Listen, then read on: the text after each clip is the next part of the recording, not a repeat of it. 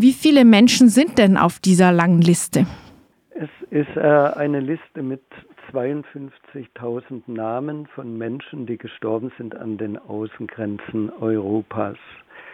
Das Ganze ist auch in einem Buch erschienen, das heißt Todesursache Flucht. Und man kann sich das als einen dicken blauen Band vorstellen mit hunderten Seiten.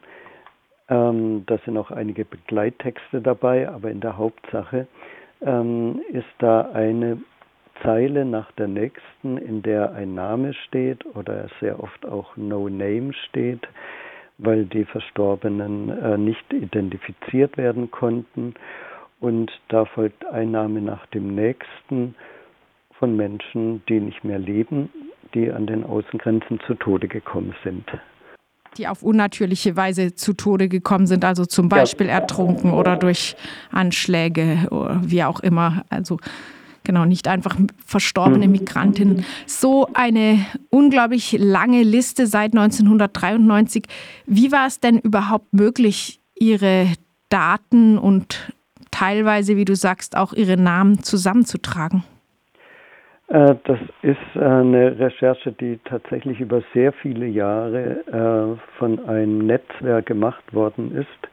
Das heißt äh, United for International Inter Intercultural Action.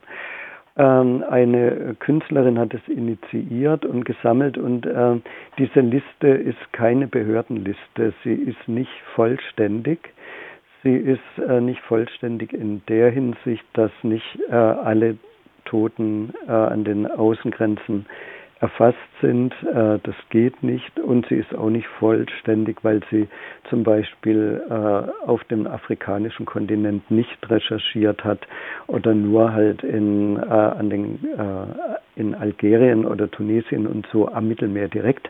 Aber der afrikanische Kontinent fällt hier auch raus, beispielsweise, wo ja auch viele Menschen ähm, sterben, in, im Sahel zum Beispiel erst in den letzten Jahren macht ja die Initiative Alarmfond Sahara zum Beispiel auf diesen Zustand aufmerksam, aber es ist, ist immer noch ein, ja, ein großes, noch weniger gesehenes Grab.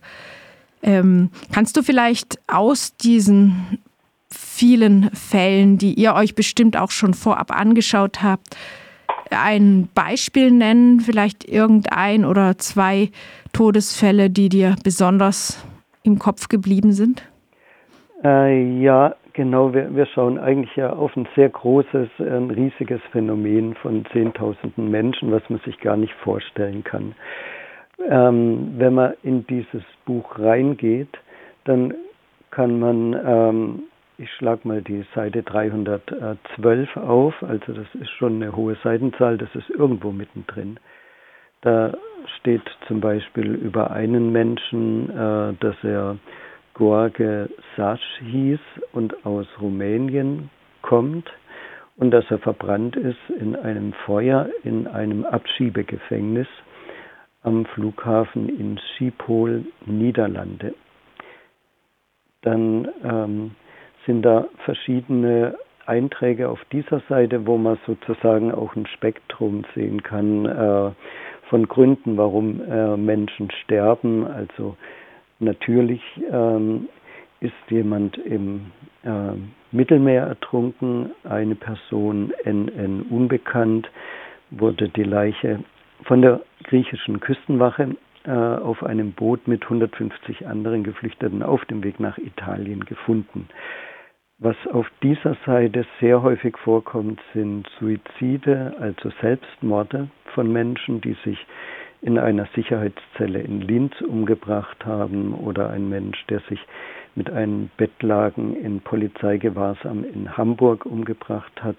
Und dann sind da noch zwei andere Suizide, was wieder ein Licht wirft auf die äh, große Verzweiflung von Menschen, die einfach nicht voran und nicht zurückkommen an den äh, europäischen Außengrenzen.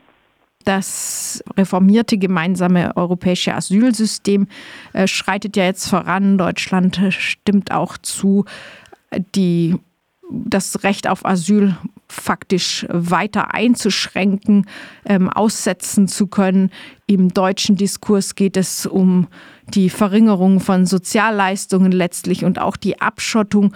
Alles Tendenzen, die eigentlich äh, sehr negativ scheinen. Gibt es denn da überhaupt Grund zur Hoffnung, zum Beispiel mit Aktionen wie eurer dazu beitragen zu können, dass das Blatt sich wendet oder sind, seid ihr da nicht auf völlig verlorenem Posten? Also unsere, diese Aktion ist wirklich eine sehr besondere Aktion. Ich sehe da jetzt nicht den Schlüssel, wie man die verzweifelte Situation wenden kann. Es, äh, dieses Vorlesen äh, dieser Namen der Toten haben wir vor fünf Jahren schon einmal gemacht. Wir machen es jetzt wieder, weil wir uns einfach einmal wieder da reinbegeben können. Was sind die Kosten von dem? Was kostet es, die, ähm, dass sich Europa abschottet? Und das sind, wenn man auf die einzelnen ähm, schaut, die da sterben, ähm, wird einem das klar, dass die Kosten sehr hoch sind, ne? dass das andere zerstört, dass es eigentlich auch unsere Gesellschaft zerstört, weil man sich so benimmt. Das ist äh, eine ne Sache, das kann man ab und zu machen, aber es ist so eine harte Aktion, dass, dass man das wirklich nur selten machen kann und will. Ich könnte das und wollte das nicht jede Woche machen, äh, mit so einer immensen Moralkeule dazustehen. Aber es ist eben, denke ich, ein Aspekt von dem, was man machen kann, dass man das einmal gnadenlos so benennt. Auf der anderen Seite denke ich, ähm, gibt es jetzt viel Bedarf und viele Möglichkeiten, äh, da aktiv zu werden. Also wir beispielsweise haben gleichzeitig auch eine äh, positive Broschüre rausgegeben in Blau, die heißt Grenzenlos glücklich, auf der ein Storch fliegt und auf der erzählt wird, wie schön das eigentlich sein könnte, wenn man offene Grenzen hätte und mit denen innerhalb denen leben könnte. Ich denke, äh, zurzeit ist es so, ne, klar, ähm, die Fluchtursachen steigen, immer mehr Menschen müssen gerade fliehen. Also diese Zahlen steigen tatsächlich. Ne? Bergkarabach ist auf einen Schlag wieder äh, über 80.000 Menschen, die in Bewegung sind. Aus Afghanistan äh, versiegt äh, der Zug der Flüchtenden nicht unter dem Taliban-Regime. Äh, also die Zahlen steigen und gleichzeitig steigt die Abschottung. Europas. Und dieses gleichzeitig wird die Kosten nochmal hochtreiben. Deswegen äh, ist Bedarf da, etwas zu machen. Und ich denke, das muss negativ passieren, indem man die Kosten benennt. Es muss positiv passieren, indem man die Leute hier einfach überzeugt, hey, es ist möglich, mit anderen Menschen aus anderen Ländern zusammenzuleben. Das ist dann nochmal ein anderer Ansatz, den man auch machen muss.